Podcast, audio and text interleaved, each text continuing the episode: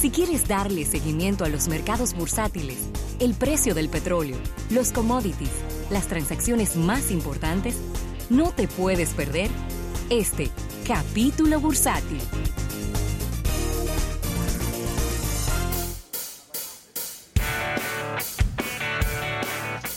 Bien, agradecer a nuestros amigos del Banco Popular. Banco Popular, a tu lado siempre. Háblame de economía, Rabel. Bueno, está complicado porque en Estados Unidos, para empezar por ahí, en Estados Unidos, el Dow Jones en este momento tiene 955 puntos abajo.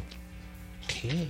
955 puntos. Eso es un 3.29%. Para que tengan una idea. Pero esa es la caída más amplia en los últimos cuántos meses. Por lo 900 puntos. Yo creo que por lo menos un año. Por lo menos un año. Por lo menos un año. No creo que en los últimos 12 meses hayamos tenido, que, que, yo recuerde, ¿no? 900. Que yo recuerde. Porque sí habíamos tenido días de 400, de 500 puntos. Sí, yo recuerdo. Sí, pero que 200 puntos son eh, un 1%, un 1% hacia arriba o hacia abajo, como siempre nos explica Eriden. No es nada para preocuparse. 3.29 es mucho. Y eso, que se ha ido recuperando poco a poco porque había comenzó el día con más de mil puntos hacia abajo. En este momento el Dow Jones, que estaba en 29 mil, qué sé yo cuánto, porque tampoco esto no es el primer día de bajada. El viernes también había bajado suficiente. 28 mil 37 ha caído el Dow Jones. 28 mil 37. El Nasdaq también perdiendo 3.54% y este es 9.237 y el Standard Poor's 500 cae un 3.11% y se coloca en 3.234 todo lo que tardó casi un año en subir los mercados bursátiles lo pierde en un día.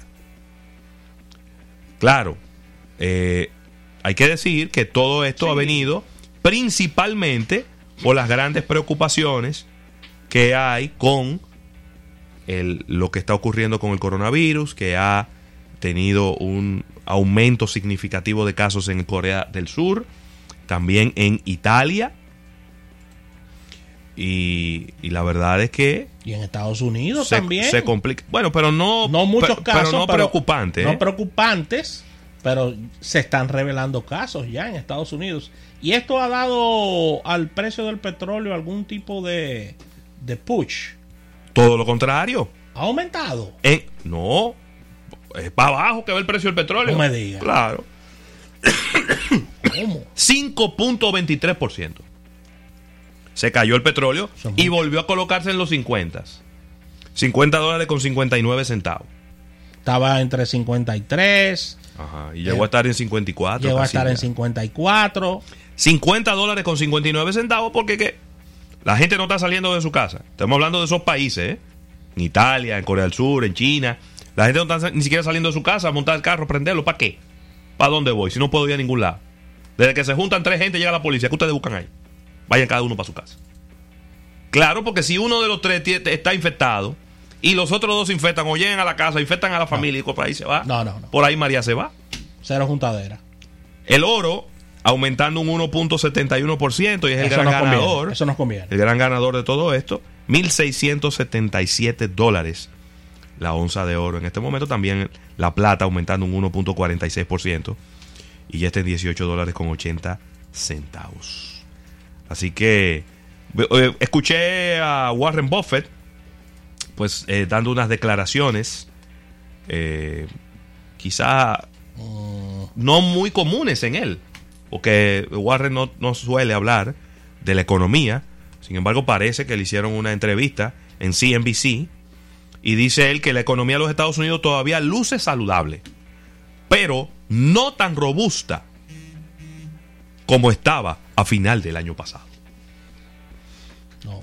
Ah, eh, también estuvo hablando de, Apple y de cómo le sorprende y le encanta eh, la manera en cómo se está manejando la empresa.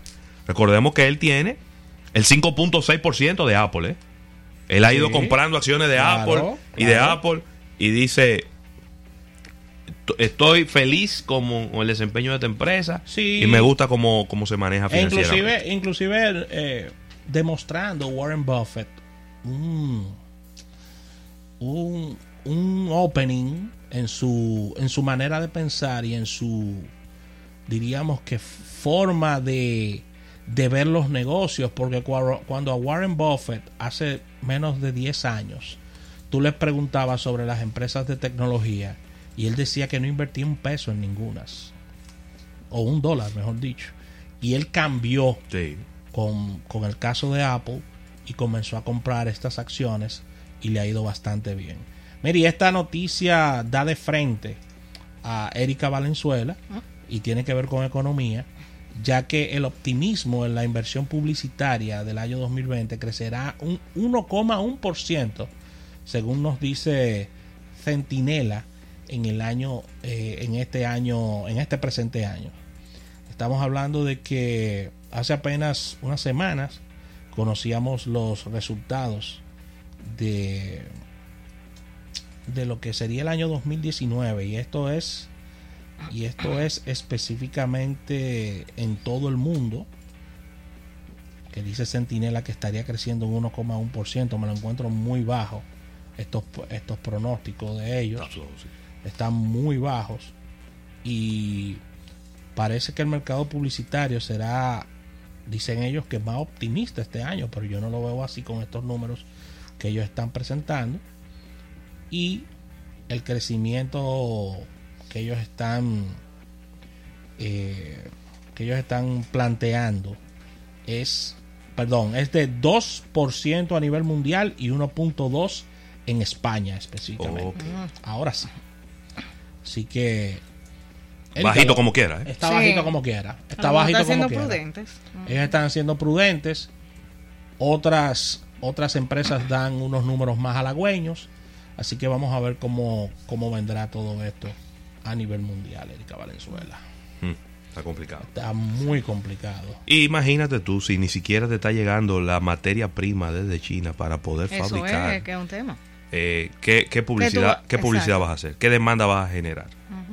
así Está mismo complicado. está complicado está complicado el, el- el mercado actual con relación a todo esto vamos a ver los impactos en los precios con relación a, a estas situaciones hay que dar mucho seguimiento a esta parte y la verdad es que hay que revisar esto mira aterrizando en la República Dominicana Cuidado, ¿eh? Y, es- y esto me encanta porque esto es inteligencia de negocios. La mayoría de los turistas que visitó la República Dominicana en el año 2019 fueron jóvenes. Me encanta. Eso sí está bien. Me encanta esa información. El 34,5% de los extranjeros que vacacionó en el país estaba entre edades de 21 a 35 años. Muy bien. Así que los diferentes destinos turísticos de nuestro país están recibiendo millones de extranjeros y las edades eh, van oscilando entre el 21 y 35, por- eh, 35 años según los datos del Banco Central de los 7 millones 126 mil turistas que se recibieron en los distintos destinos el 34% equivale a este número, es decir, entre 21 y 35 años, unos 2 millones 462 mil. Es decir, que somos visualizados como un país para un turismo joven, no para un turismo envejeciente, según estos datos que presentan los amigos del Banco Central, Ravel. Qué bien. Sí, se ha hablado mucho de, de, de, de- de turismo extremo, de turismo, de ecoturismo. El ecoturismo no es para no es pa viejo, ¿eh? Sí. Que estemos claros, es caminando y es subiendo montaña, bajando No, loma. aventura. No hay, no hay muchas comodidades tampoco. Así que, y también hay que decir que eh, la República Dominicana también en los últimos años ha tenido muchos eventos musicales que también atraen un público joven. Es cierto. Sí. Es cierto, nos, nos hemos convertido en, en la meca artística del Caribe con relación a presentaciones locales e internacionales. Mira, ya para cerrar por mi parte, Ahora, una pregunta, Rafael. sí, ¿Quién gasta más dinero en un destino turístico? Ah, es una buena pregunta. ¿Los jóvenes o los adultos? esa es una muy buena pregunta. Para seguir profundizando sobre estos, sobre estos temas, ¿no? Una Sí. excelente pregunta. Sería bueno saber. Sería bueno saberlo y, y determinar qué, qué tipo de público está viniendo o está visitando, mejor dicho, la República Dominicana. Mira, la inflación en México, traigo esta, inf- traigo esta información porque hay cosas que a los gobernantes le, le dan en la cara Cuidado. y esto le está dando en la cara al nuevo presidente de México que entró al, al Estado con un supuesto gobierno populista y la inflación en México toca su nivel más alto en los últimos siete meses. El índice nacional de precios del consumidor se aceleró un 3,5% a la tasa anual en este en estos primeros días de febrero y los pronósticos es que terminen en 3,6 3,7%. Así que la inflación, que es algo muy sensible en los mexicanos, Hmm. Creció esta primera mitad de febrero en unos números bastante eh, preocupantes, ya que la economía mexicana eh, necesita números bajos de inflación debido a la sensibilidad que hay eh, económicamente con esto. Y según el Banco Central, esto pudiera terminar el mes en un 3,6%. El, índice, Y no ha dicho nada él en, el- Él en no. la rueda de prensa de hoy. No. tiene una rueda de prensa todos los días. si él tiene una rueda de prensa y casi- Todos los días. él no ha dicho nada, no, no he visto, no he visto Déjame decirte algo, eh, yo lo admiro. Porque en la rueda de prensa él está parado ahí. Él dura dos horas y tres horas parado hablando. Parece que era Valverde antes de ser presidente. Sí, o guardia. O guardia. Porque que no, él no, no se cansa. Eso Dos y tres horas parado hablando. Todos los periodistas sentados. Todo el mundo sentado. Lo único que está parado es él. Sí. Un caso, un caso interesante de, de- de estudiarlo. ¿eh? Estudiarlo, sí. Y habla y se habla mucho de pelota en esa. Como de pelota. ¿eh? Y comienza a hablar de pelota y comienza a hablar de. de- de- ya, ya no hablo tanto de Y déjame decirte algo. Él habla a una velocidad que él no tiene ninguna prisa por terminar lo que está diciendo. No, no. Así que con esta información cerramos este capítulo bursátil. Vamos a dar las gracias a nuestros amigos del Banco Popular. Banco Popular, a tu lado siempre.